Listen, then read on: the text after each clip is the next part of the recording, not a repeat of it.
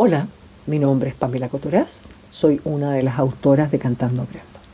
Los invito a una interesante conversación que tuvimos con Michelle Salinas y Darío Durán, fonoaudiólogo especialista en temas de trastorno de espectro autista. Espero que esta conversación les sea de utilidad.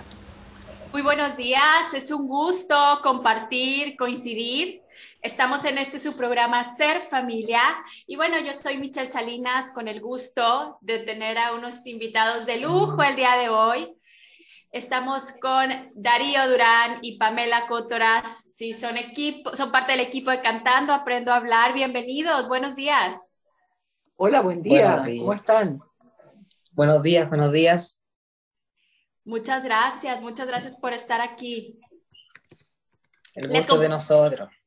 Muchas gracias por invitarnos nuevamente. Felices de estar con ustedes.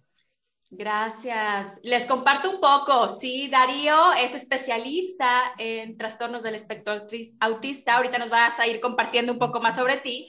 Y Pamela Cotoraz, ella es fonaudióloga, creadora, fundadora de Cantando Aprendo a Hablar, que también ahorita nos vas a ir recordando de todo este proyecto tan maravilloso.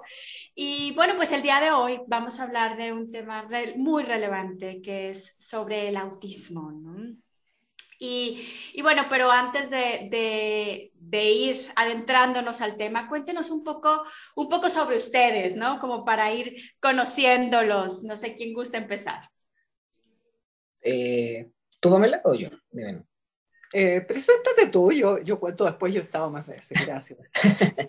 bueno, me presento, soy Darío Durán Arce, eh, chileno, fonoaudiólogo, estudié en la Universidad de Valparaíso y me formé y por las casualidades de la vida yo digo que uno se va encargando de, ir dentro de la fonoaudiología, que uno se puede dedicar a muchas cosas.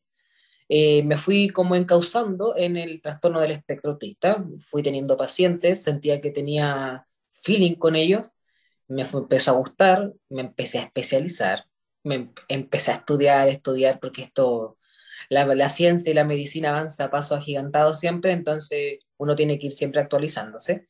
Y me encantó y ahí quedé y, en eso me he dedicado ya unos ocho años, yo creo ya, dedicado totalmente al tema de, de trabajar con niños del espectro autista, niños y adolescentes. Adultos nunca he trabajado tan, tan adultos, pero niños y adolescentes creo que bastante. Para eso me dedico más o menos. Gracias.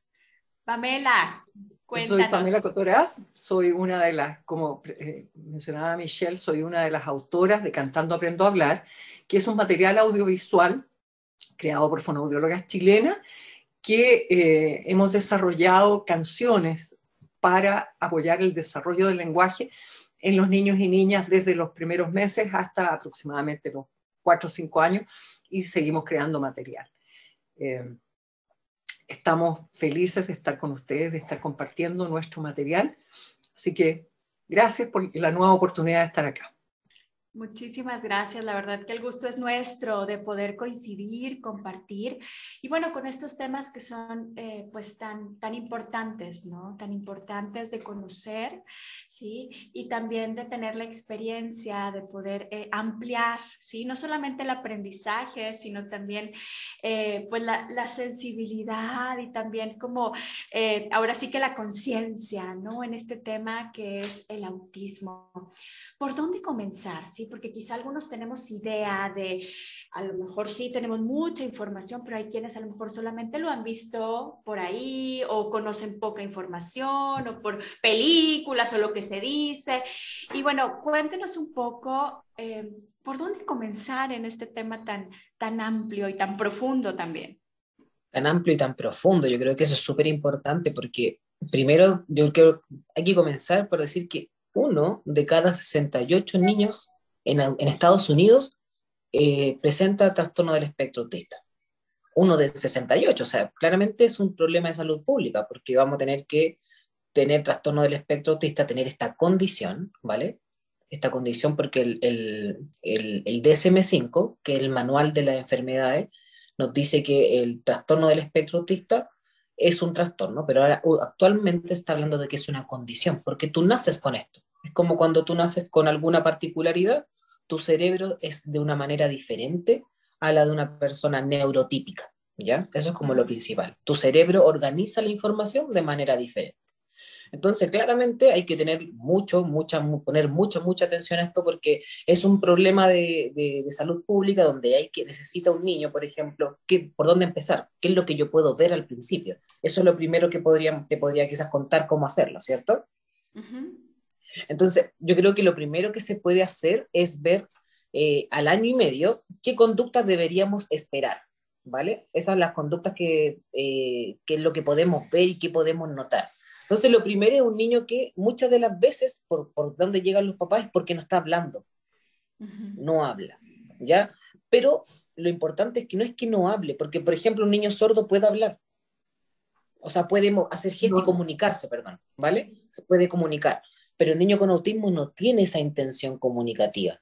Eso le cuesta y por eso no habla. Es como la base de la pirámide, lo explico yo, que si el habla está acá, es como la punta del iceberg, vemos el habla, pero por bajo del iceberg, está debajo de mar, lo que no vemos es que él quiera comunicarse.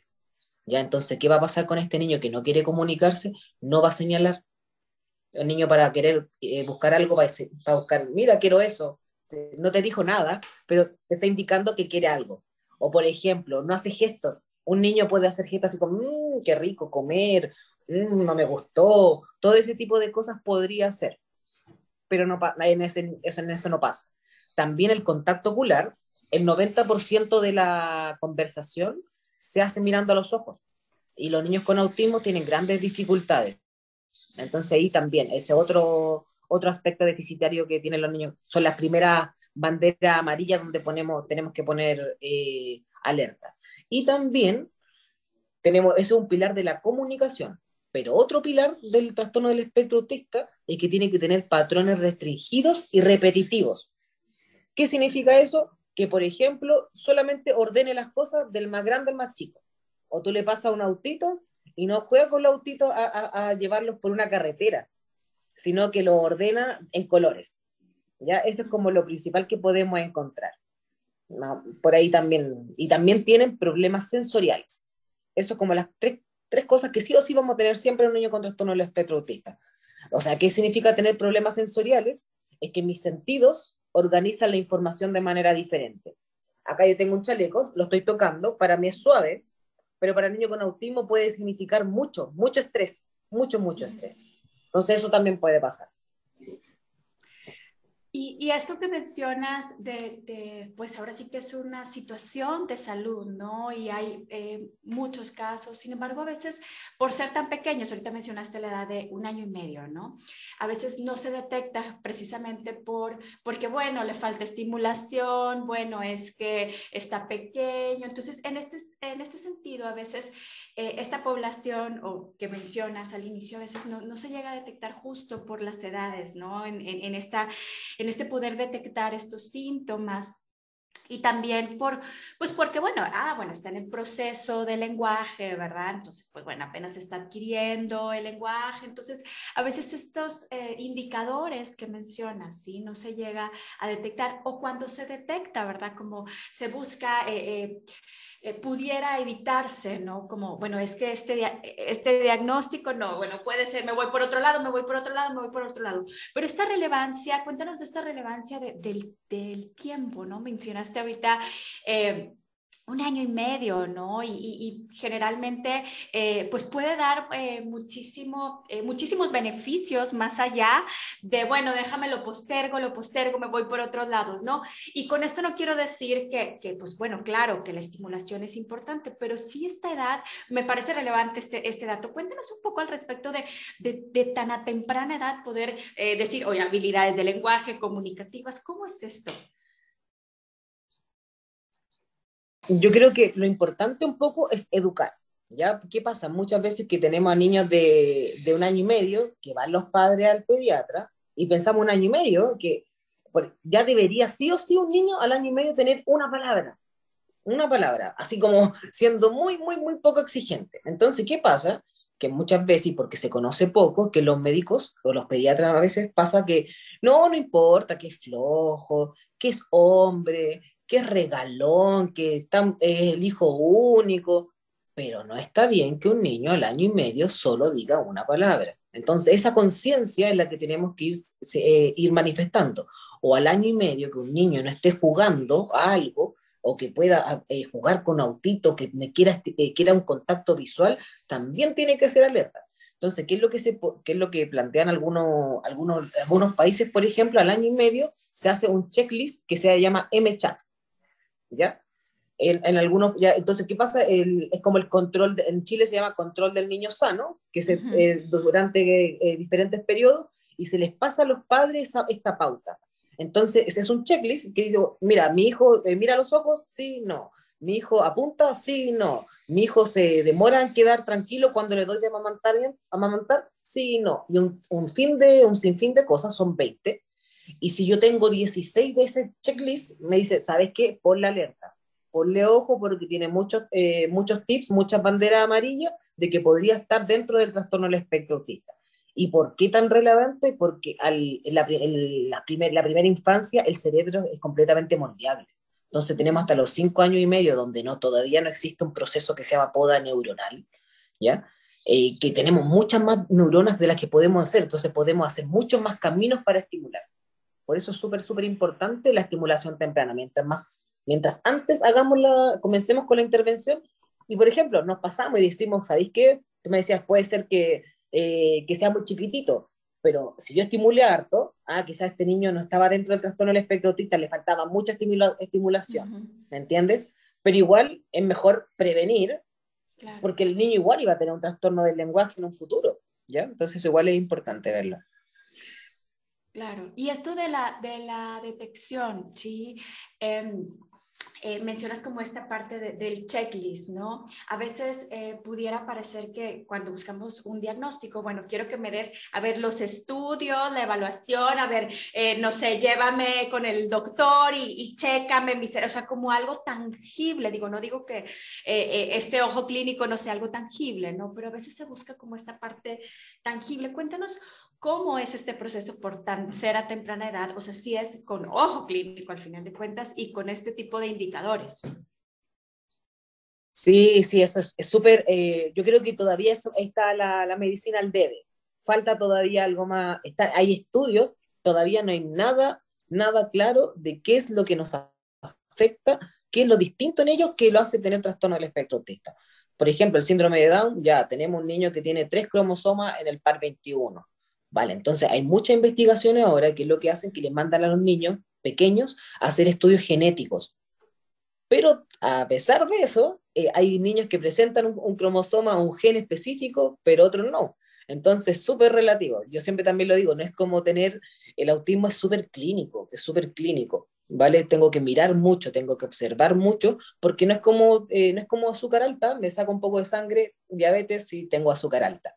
No, es, por eso uno habla de probabilidad. O sea, hay un, eh, después del checklist, eh, del MChat que te comentaba, hay un test que se llama A22, ¿ya? Ese test A22 tú lo puedes aplicar en niños, eh, está condicionado desde el año para arriba, ¿ya? Desde el del año hasta los dos años y medio tú puedes decir que tienes muchas, como, el, con muchas banderas amarillas de alerta de que, que estás con trastorno del espectro autista, si te sale positivo ese test. Y después de los años y medio, sí, estarías dentro del trastorno del espectro autista. Y ese test también es más indicador porque tiene un, un juego, se hace un juego estandarizado. Es un test que se hizo en Estados Unidos, entonces tú pones el niño, el niño está con, hay juguetes en el lugar. Entonces lo que yo busco es que el niño se ve, se involucra con los juguetes y se involucra a mí. Entonces, ¿qué pasa mucho en esa evaluación? El niño llega, toma un auto y empieza a rodar la, la ruedita. Entonces yo me trato de meter en su juego y no quiere interactuar conmigo. Le digo a los padres que se quieran interactuar en ese, en ese juego y tampoco pasa. En instante estamos jugando o tratamos de jugar algo y le digo a la mamá, llámalo por su nombre, le digo. Y no sé, Roberto. Y el niño está tan ensemismado en lo que él está haciendo porque para él eso es lo entretenido. Y entonces ahí yo digo, otra banderita, otra, y vamos poniendo puntajes. Y ahí vamos diciendo sí. Y después de toda esta evaluación que hizo el MChat, que hizo el A22, que ojalá lo vea un fonoaudiólogo, que ojalá también esté con un terapeuta ocupacional. Y un psicólogo, yo podría decir, sí, esto es trastorno del espectro autista. En Estados Unidos, vuelvo a citarlo, hay una cámara, eh, una sala en donde está el psicólogo que aplica este test A22, la mamá ya hizo el checklist, y hay por fuera estas salas que se ve por, eh, como estos espejos negros, no me acuerdo el nombre cuál es. Cámara G. esa, en la cámara, entonces todos están viendo, entonces todos tienen su opinión. Y ahí, al final, y termina toda esa evaluación y se puede decir, ¿sabes qué? Lo más probable que tú, y, lo, y, vuelven a decir, lo más probable que tu hijo tiene trastorno del espectro autista. Eso es súper importante. Estoy con Pamela Cótoras y Darío Durán, parte del equipo de Cantando Aprendo a Hablar, hablar ahora sí que hablando sobre el autismo. Y bueno, nos han estado compartiendo sobre cómo se diagnostica, qué es, qué indicadores. Y bueno, eh, ya cuando llega el, el, diagnóstico, ¿no? Pues generalmente hay ciertos... Um, cierta información que se tiene alrededor, o, a veces mitos, a veces realidades, ¿no? A veces preguntas, ¿no? De, justo ahorita durante la canción decíamos, bueno, lo más común es como, eh, eh, a ver, o sea, como se pasa por un duelo, a veces hasta como el, eh, búsqueda de respuestas, ¿no? Como por qué, cómo, dónde, qué hice, qué dejé de hacer, a dónde voy. cuéntenos de ese proceso, o cuéntenos de ese proceso, ¿no? De ya, ya, ya sé qué es, pero ¿cómo se da esta, esta parte? ¿Y, qué cosas es importante saber que pues son mitos, ¿verdad? ¿Y, qué cosas sí hay que, de, qué información sí tomarnos, ¿no? Más allá de, de, pues no sé, ¿verdad? De algunos sentimientos que son parte del proceso, pero la información ayuda mucho, ¿no? Sí, eso es súper importante. Cuando yo, lo, por lo menos dentro de mí, de, dentro de cómo lo hago yo, el, el equipo también de trabajo, es como, ya tenemos el diagnóstico, lo, lo evaluó con un A2, le hicimos estas cosas, y después yo le digo a los papás, mira, ahora tienes una misión, les digo, que no puedes buscar información de Google. Entonces les doy inmediatamente una página que se llama autismo.org. ¿Ya? Entonces ahí hay un autismodiario.org y esa página siempre va a tener información eh, veraz. ¿Ya? Y después ¿qué les digo? Si tú quieres tener esta información que es mucho más amigable, hay un blog que se llama El sonido de la hierba al crecer, que es de una mamá de un niño con trastorno del espectro autista, porque a veces uno como, como terapeuta, igual los padres aún después de un tiempo generan una confianza con uno, pero al principio igual están, estamos teniendo este vínculo, estamos tomando este vínculo, entonces no tienen tanto la confianza y cuando se lo dice una mamá, cuando se lo dice un papá, mira, esto me pasó a mí y mira cómo estoy yo. Entonces eso es súper importante que lo tengan. Y claramente, por, y, por, y, es súper importante también tener esto de la información adecuada. ¿Por qué? Porque tú me decías, o sea, pueden haber mitos. Y, por ejemplo, esto, el, primer mito de que, eh, que el autismo no es una enfermedad. Esto no se va a curar. ¿Ya? Esto no se va a curar, nadie se va a curar del autismo, ¿vale? Lo que sí puede pasar es que, por ejemplo, muchos niños que presentan alergias alimentarias, por ejemplo, ¿vale? Y con esta alergia alimentaria se investiga, ah, si el niño era tenía alergia alimentaria, eh, se hizo una, un tratamiento médico con farmacológico, estimularon eh, quizás la microbiota, nos hicimos algo que, que, eso, o quizás sacamos el gluten, la caseína, y el niño, ah, sabes que este niño no era del trastorno del espectro autista, estaba, estaba, con, estaba como intoxicado, por así decirlo. ¿ya? ¿ya? Cosas horribles que, que, he visto yo también, ese como, es uno de los mitos, por ejemplo, cosas, cosas malas que le daban hipoclorito, que es cloro en pequeñas cantidades, en gotitas, porque había una bacteria que podía matar. Entonces eso ya no, no, no, no, no para nada, para nada. En Chile yo, yo siempre hablo porque hay una cosa que se llama la luz dorada, que curaban el autismo. Y no, pues esto no, no se va a curar. Entonces, ¿qué pasa? Que juegan un poco con, con, este proceso de duelo con los papás a veces, porque imagínate que me están diciendo, ¿sabes qué? Me pasó esto, esto, voy en esta etapa del duelo, voy bajando, voy bajando, y llegar al aprendizaje que al final, y después, pucha, me pasó, me están diciendo que hay una, que hay una cura. Ay, y vuelvo, entonces, no, te vas a volver a caer. Entonces les digo, ya, sí, esto hay que tener mucho ojo, porque siempre va a haber gente que va va a vender humo, como se dice en Chile, va siempre gente que va a estar diciéndote, acá tenemos esto por la módica suma de no sé qué. En, Nicaragua y en Panamá estaban, empezaron investigaciones, por ejemplo, de que le ponían imanes transcraniales, entonces le pasaban como unas cosas con rayos, con... no hay ninguna evidencia científica. No, eso por lo menos no le hace daño al niño, ya que no como el hipoclorito que te comentaba, ¿ya? Porque eso es, es casi tóxico. Ya, eso, si tú quieres probarlo, pruébalo. Si hay gente que tiene eh, derivados del CBD, del, de la cannabis, también pruébalo, no le va a hacer, no, no, que otra cosa. Si quieres quitarle el gluten y la caseína, quítale las comidas con eso para ver si puede ser que esté más afectado el niño, ¿vale? Yo creo que eso es súper importante. Y después de todo este, este, como sabéis que ya claramente pertenece al trastorno del espectro autista, lo más importante y lo único que está comprobado es que tiene que hacer terapia. Terapia, terapia, terapia, terapia, terapia. Y ahí, tiene, ahí entra uno como fonoaudiólogo, que es lo que le digo a los papás, si hay un fonoaudiólogo que le está enseñando cómo se llaman los animales, no sirve para trabajar con trastorno del espectro autista.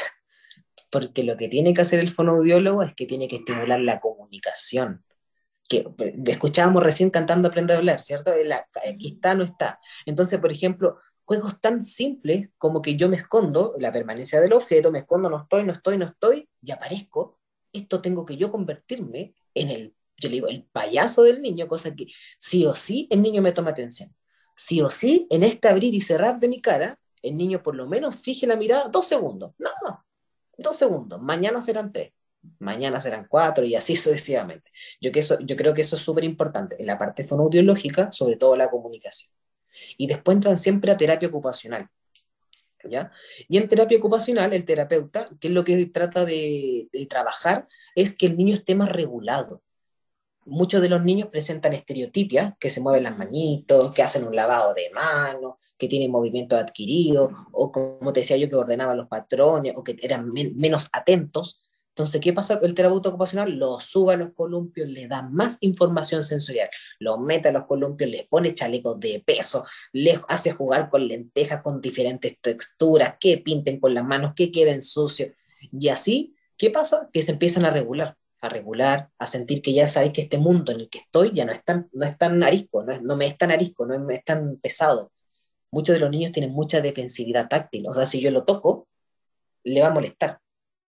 Entonces, no es que el niño no quiera interactuar conmigo, es que tiene defensividad táctil. Por ende, si va al terapeuta ocupacional, luego claramente va a estar aceptando más estímulos porque yo lo puedo tocar.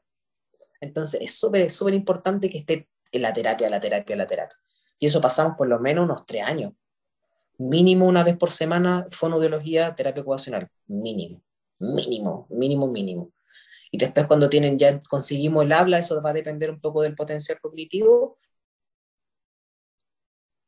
O a... Se cortó un poquitito. Ajá. un tema súper importante. Ya, ajá. ¿Me corté? Sí, poquitito, ah, de que hasta el habla. Ah, ya. ah, ya cuando estaban, ya cuando los niños adquieren el habla, eh, lo, eh, comienzan a trabajar en psicología muchas veces con la teoría de la mente. Porque como estos niños tienen dificultades con entender al otro, si tú le dices, eh, estoy feliz como una lombriz, aquí en Chile, ellos van a entender, ¿cómo feliz como una lombriz?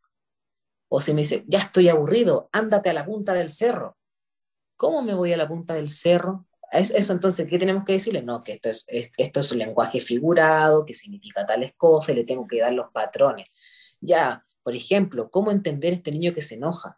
Ya, mira, es que si tú te enojas y gritas de inmediato es un enojo muy rápido. Entonces, hagamos una escala, concreticemos las cosas. Yo le digo a los niños, ya, ¿estás enojado? ¿Cuánto? ¿Del 1 al 10? 10. Están enojados los niños, están súper enojados. A ver, pero relajémonos, toma aire. ¿Cuánto estás bajando? A 8, me dicen porque como son tan concretos, ay, ay, mira, toma este, eh, le pasamos como a nivel sensorial, lo ayuda a regularse, le pasa un globo lleno de harina y empiezan a apretarlo, lo empiezan a apretar, apretar, apretar, y ¿qué dicen ellos? Ah, me estoy, ¿y cuánto vas bajando? Voy en 5, ¿viste? Se, está pasando el, se te está pasando el enojo, le digo yo. Y así vamos trabajando la, la, en psicología la teoría de la mente. Eso es súper importante porque como son niños muy concretos.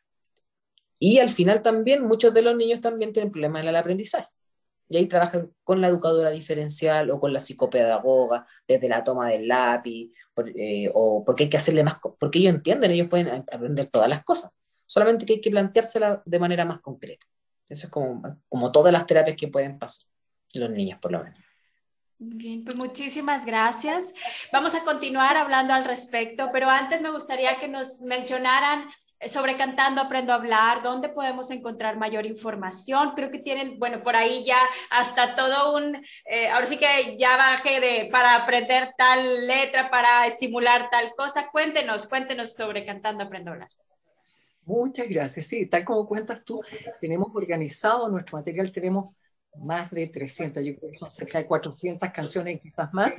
Eh, y los invitamos a visitarnos en nuestro sitio que es www.cantandoaprendo.cl, eh, donde pueden encontrar la biblioteca. En esta biblioteca están organizadas las canciones por objetivo y por edad, por una edad referencial, obviamente una edad de desarrollo.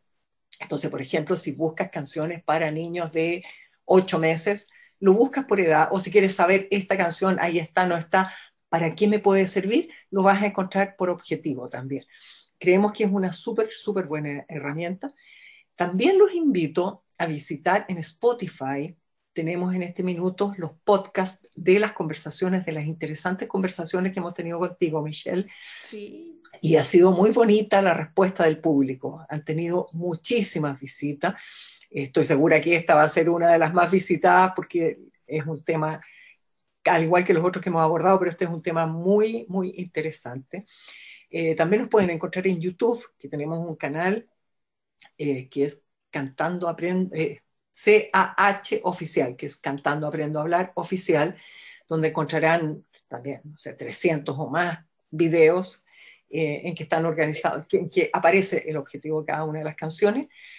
¿Dónde más estamos? Estamos, tenemos unas redes sociales poderosas, tenemos un Facebook y un Instagram. Eh, los invitamos además este fin de semana, no, el próximo fin de semana, el 19, tenemos un nuevo show online gratuito que va a estar súper entretenido. Así que tenemos muchísimo material, eh, tanto para los niños como para eh, acompañar a las familias en este proceso y también a los terapeutas. Pues muchísimas gracias. Y bueno, pues vamos a continuar hablando sobre el tema. Eh, los invitamos, si alguien tiene alguna duda, algún comentario, se puede comunicar al 8336-6162. Estoy con Pamela Cotoras y Durán hablando sobre autismo. Y bueno, pues nos han estado compartiendo muchísima información eh, muy importante. Y bueno, eh, en este sentido les compartían ahorita pues la, importancia de la terapia, ¿no? Como esas fases y esa, esos repertorios que se requiere como recursos para comunicarse, para interactuar. Y bueno, eh, ¿Cómo, cómo poder eh, desde casa, ¿no? Al final de cuentas, desde casa como familia y también como sociedad, cómo ir acompañando, ayudando, cómo estimular, ¿sí? Cómo acompañar, cómo jugar, ¿sí? Por, por estas eh, diferencias, a ver, a veces en las relaciones, en la comunicación, eh, en, cómo se va, eh, pues ahora sí que incluyendo, ¿no? ¿Cómo, ¿Cómo vamos compartiendo y relacionándonos? ¿Qué, ¿Qué herramientas, qué información nos pudieran dar para poder estimular, jugar, relacionarnos? Y bueno, también con las diferencias de edades, ¿verdad? No es lo mismo en la fase infantil como en los, con los adolescentes, ¿no? Sí, eso es importante, yo creo. Lo principal es que eh, como papá yo tengo que decir, ¿sabes qué? Mi hijo piensa diferente que yo, ve las cosas diferentes que yo, por ende no puedo yo como padre imponer lo que yo quiero jugar. No, que le compré tal juguete, me dice el papá, y no lo toma en cuenta. Yo le digo, sí, es que tu hijo no le gusta ese juguete. ¿Ya qué le gusta a tu hijo? No sé, a él le gusta rodar las rueditas de los autos ya quizás no es tan típico, pero juguemos con las rueditas de los autos. ¿Por qué? Porque si ese niño está jugando con las rueditas de los autos y yo tomo el auto y lo tengo conmigo y él me lo va a pedir, lo que yo al final siempre tengo que querer conseguir es que él se quiera comunicar más conmigo. Ah, ¿sabes qué? Mi hijo le gusta abrir y cerrar los cajones. Ah, abre el cajón, abre y cierra el cajón. Ah, entonces, ¿qué podemos poner? Abre y cierra el cajón, le pongo mi mano, por ejemplo, eh, estamos, la mamá está ordenando en la casa las cosas, o el papá está ordenando las, cosas en, los cajones, y yo le hago fuerza para que no pueda abrir el cajón. Ah, uy, va a querer abrir el cajón porque le gusta abrir y cerrar el cajón. Entonces, ¿qué puedo hacer yo? Ah, tú quieres abrir el cajón. Entonces le hago señas, ¿te acuerdas? Así como, más, más, pum.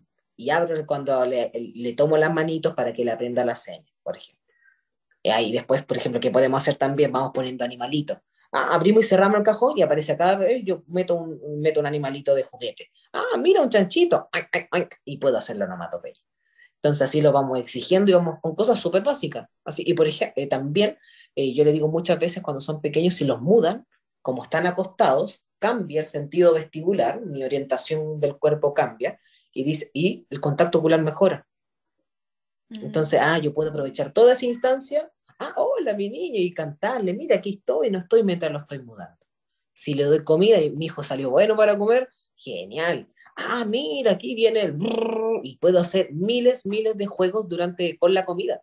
Con la comida. Ah, y, puedo, por ejemplo, pasarle, y ahí si queremos ser un poquito, yo digo, quizá un poquito más pesaditos, quizá eh, pongo una fruta y, o un paquete de algo que no pueda abrir y se lo paso cerrado. ¿Para qué? Para que se vea obligado a pasármelo a mí. Ah, hoy no me di cuenta, te lo pasé cerrado. Y ahí se lo abro y se lo paso. Ah, ya, entonces, ¿qué estamos generando? Mucha más comunicación. Eso, por ejemplo, en casa, y como yo les decía, si, si a mi hijo le gusta la música y aprovechando, cantando, aprendo a hablar, las canciones que él le gusta, ah, ya, y le pongo pause. ¿Para qué? Para que él me la pida más. Bailamos, tratamos de interactuar. Si le gustan los movimientos altos, por ejemplo, hay una canción también de arriba, abajo del cantando, aprendo a hablar, que es re buena. Entonces, ah, y pongo pause, yo tomo al niño, arriba, va, arriba, ah, oh, y bajamos ya arriba, entonces estamos estimulando vestibularmente el arriba y abajo, estamos poniéndole mucha más motivación por la canción y estamos generando más instancias de interacción, que es lo principal en el niño con autismo. Si yo trabajo todo eso hasta los cinco años y medio, el pronóstico que tengo es mucho mejor de un niño que no está estimulado. Por eso es súper importante la estimulación temprana cómo estimular en casa. Y pasa mucho también que a veces tenemos este tipo de dificultades a nivel conductual. ¿ya? Que no, es que mi hijo se pega, mi hijo no quiere hacer las tareas, que mi hijo no. Y pasa, y el niño hay que dejarle, yo le digo a los papás, hay que dejar las, claras, las reglas claras. Entonces podríamos hacer, como son concretos, son visuales, yo pongo una pizarra acá, cosas que sí se pueden hacer, y hacemos también un checklist. Ya, yo no puedo gritar, ahora en, clase online, el otro día formaba una, hacía una charla para los padres en clase online con su hijo con trastorno del espectro autista. Entonces él tenía su horario, primero tuvo, tenía que tener su horario concreto, con horas, porque él veía las horas. No, tú no puedes jugar ahora porque no es tu hora de jugar, mira, estamos en matemáticas. Es que quiero el teléfono, no, tu hora del teléfono es a las 5, mira tu horario. Ah, a las 5. Y ahí cuando le empiezan a quedar las cosas más claras, se comienza a angustiarse menos. Ah, y porque empieza, empieza a aprender que yo puedo manifestar mis emociones. No, es que no puedo tener todo ahora, porque según mi horario dice esto. Y así se va ordenando como le ordenamos la vida, con niños más grandes. ¿ya? Así como que eh, de esas cosas las podemos hacer en casa, que las cosas estén más concretas, que podemos hacer horarios, que el niño ahora en las clases online tenga su rincón de estudio, ya sea que no sea cualquier lugar, que esté todo ordenado para que tenga menos distracciones, porque si yo tengo, lo pongo, lo siento en algún lado y tengo lleno de cosas en las paredes, se va a distraer más. Entonces ahí yo, ese tipo de cosas se puede hacer con, niños más grandes. Y después, por ejemplo, si podemos meterlo a algún deporte o alguna cosa colectiva que no sea tanto de impacto, eh, como de, no sé, pues fútbol que van a ir al, choque, van a tener, no, quizás algo un poquito, no sé, o, un grupo de natación, por ejemplo, que tenga cada uno por su carril, pero igual tenga que tener un grupo de trabajo, que sepa que le dé las instrucciones, ¿para qué? Para que se relacione, porque sí o sí va a tener que trabajar las habilidades sociales más grandes que después le pueden repercutir después porque son los típicos niños que no quieren hacer grupo con los otros, porque no quieren, eh, no quieren participar con las compañeras, porque se andan tomando selfies, y estamos, siempre me cuento esto, que una niña que quería ir a la fiesta científica de la, del colegio y las compañeras de ella se tomaban selfies en la, en la fiesta científica y ella la miraba con una cara así como, oye, si aquí estamos en la feria científica, venimos a hablar de nuestro experimento ya, pero es que tú no le puedes decir eso a tus compañeras, porque todas estas normas sociales después, como casi un decálogo de qué cosas sí puedo hacer, porque si se la dejamos concreta, al niño, al niño con autismo, adolescente con autismo, a adulto con autismo, le queda claro. Eso es como lo principal, yo creo que hay que hacer. Y las reglas claras de todo, mientras visualmente quede claro, al niño con autismo le va a ir súper bien. Súper, súper bien. Todo, todo, todo es visual. O sea, por ejemplo, si a mí no me, si yo digo, a ver, esto que tengo ahora, tengo que, le pongo un, no sé, más chico, le pongo una ficha y le pongo un, pote con, con, una ranura. Ah, visualmente me queda claro, el niño va a tener que poner las fichas en ese pote. Y eso es súper importante. Ah, ya, visualmente tiene que estar claro. Por eso el horario. Ah, visualmente queda claro. Las reglas, ¿puedo gritar en clase? No, no puedo gritar en clase. Ah, porque eso dice la regla ahí en la sala de clase. Por eso tengo que tener el reloj. Por eso tengo que poner temporizadores. Tú te quedas cinco minutos haciendo, estudiando, no sé, matemática. Es que quiero terminar. No, mira, mira el reloj de arena. Falta todavía. Todas esas cosas se, puede, se pueden ir trabajando.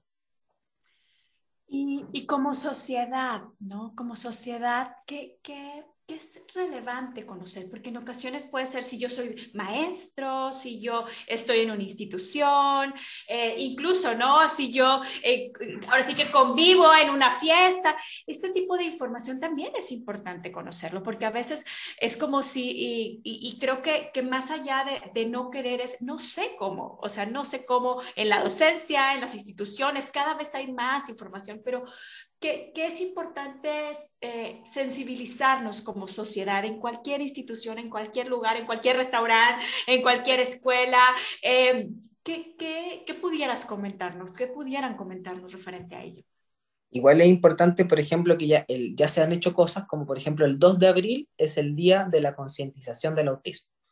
Entonces ahí yo creo que igual es importante la educación, educar, educar a toda la sociedad, a toda la sociedad.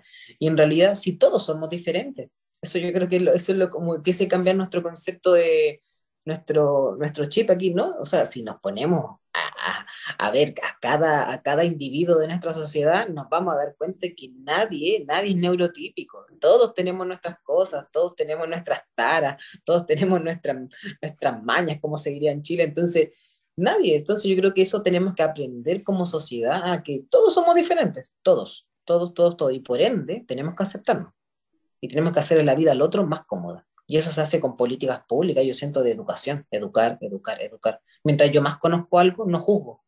Ay, mira, ¿por qué este niñito está gritando en el supermercado? Ay, la mamá no le pone reglas.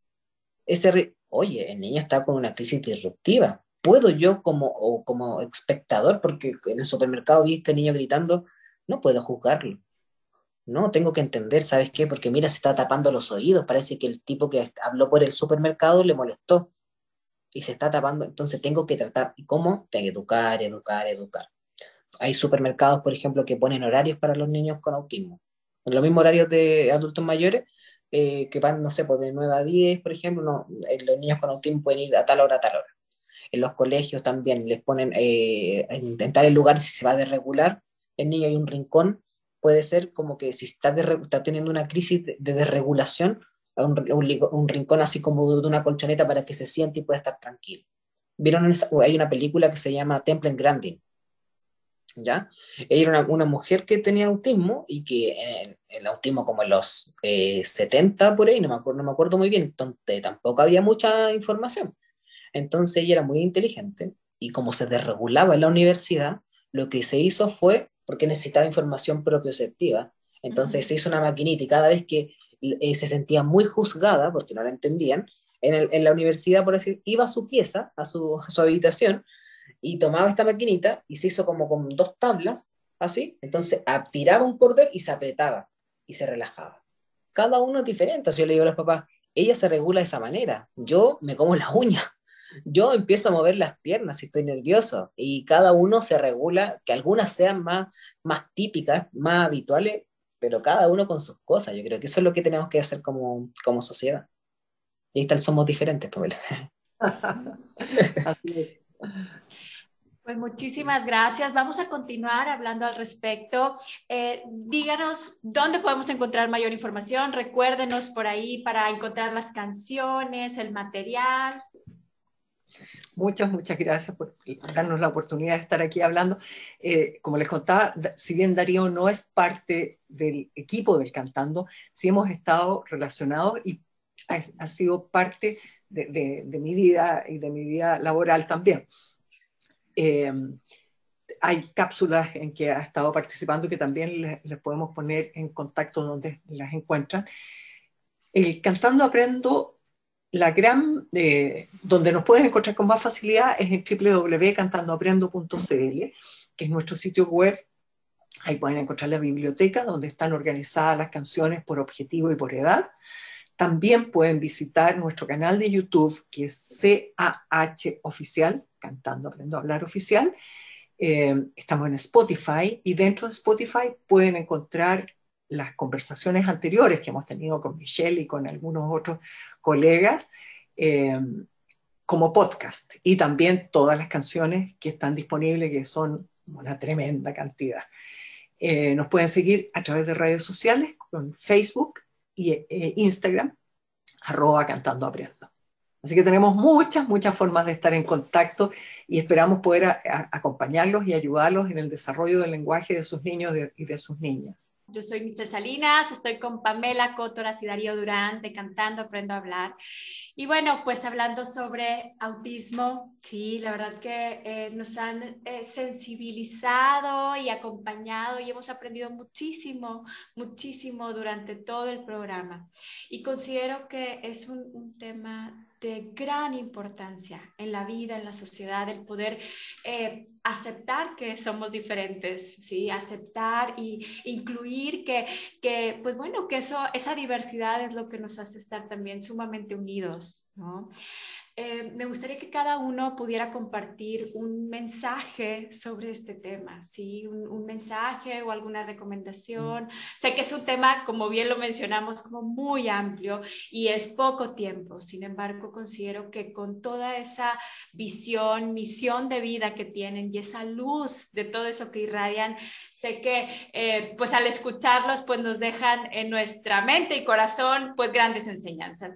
No sé quién, quién les gustaría pues compartir ¿sí? un mensaje. Gracias Michelle por, por toda la, oportunidad que nos das de, de estar con tu gente, eh, de contarles y de poder estar informando. Yo creo que tal como menciona Darío, creo que el conocer, el saber, el tener más información, el eh, el dejar como la curiosidad abierta para investiguen más. Esto es algo que está pasando. Tal como menciona Darío, no es que sea un niño mañoso o sean padres descuidados. Cuando vemos algunas de estas conductas disruptivas en situaciones públicas, son niños que necesitan algún otro cuidado, que necesitan otro trato, que, procesan los estímulos de, forma distinta.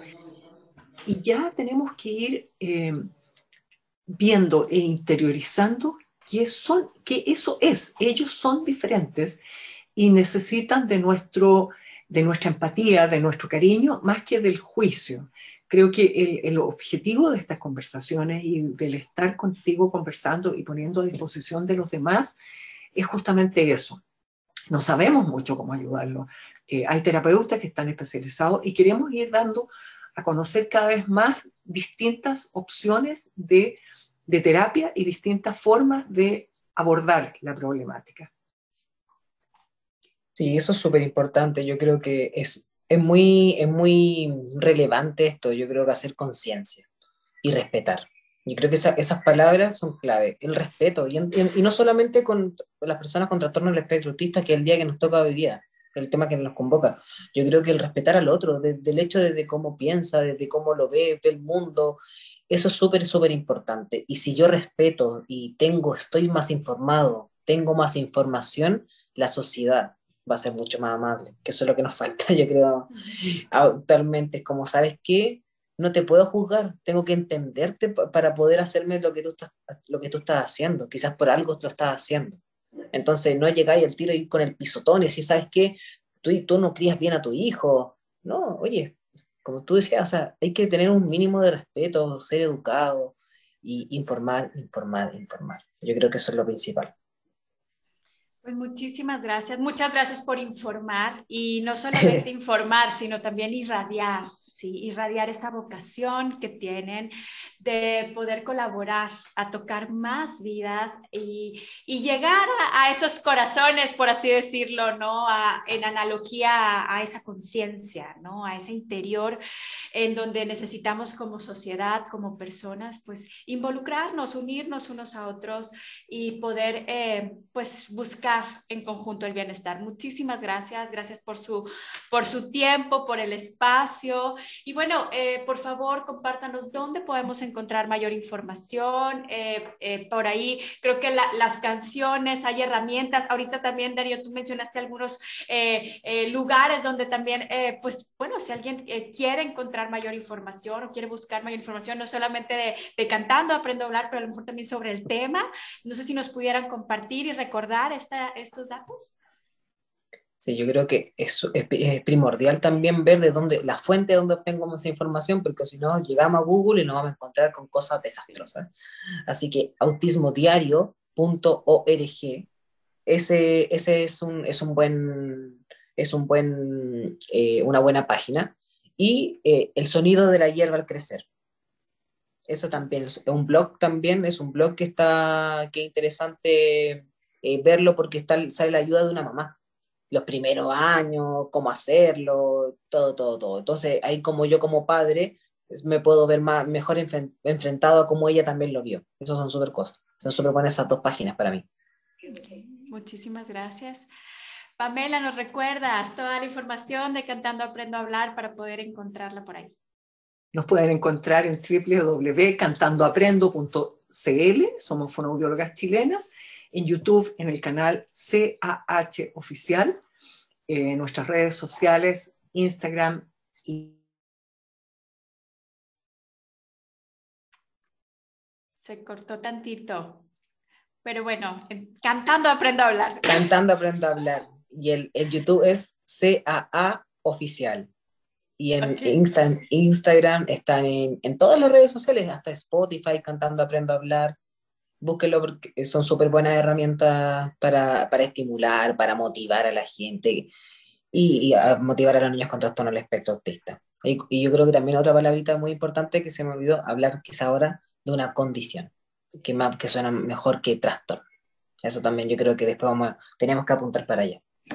Sí, muchísimas gracias y cualquier cosa eh, estamos abiertos a, a, crear, a seguir compartiendo, a tener, eh, si necesitan más información, si algún centro en México, yo estuve haciendo el otro día una formación ahí, no hay ningún problema, cuentan con, me tomo la atribución con Cantando Aprendo a Hablar y con nosotros. Ay, muchísimas gracias, muchas gracias porque estamos unidos en esto, estamos unidos en todo esto. Este, Y es una maravilla, una maravilla estar con ustedes el día de hoy y bueno, los esperamos nuevamente. La verdad que creo que este tema pues da para más, entonces esperamos volver a coincidir y compartir. Muchísimas gracias. Les mandamos un fuerte, fuerte abrazo desde México hasta Chile. Este, y bueno, para, para todos los que nos están escuchando, gracias por haber eh, estado con nosotros el día de hoy. Si alguien tiene algún comentario, se pueden comunicar al 8334 0421 en los teléfonos del CICRE, Centro de Psicología y Psicopedagogía. Eh, yo me quedo a sus órdenes, soy Michelle Salinas. Gracias por estar en este su programa Ser Familia. Y bueno, vamos a ir a escuchar otra canción de Cantando Aprendo a Hablar. Un abrazo. Hasta luego. Gracias.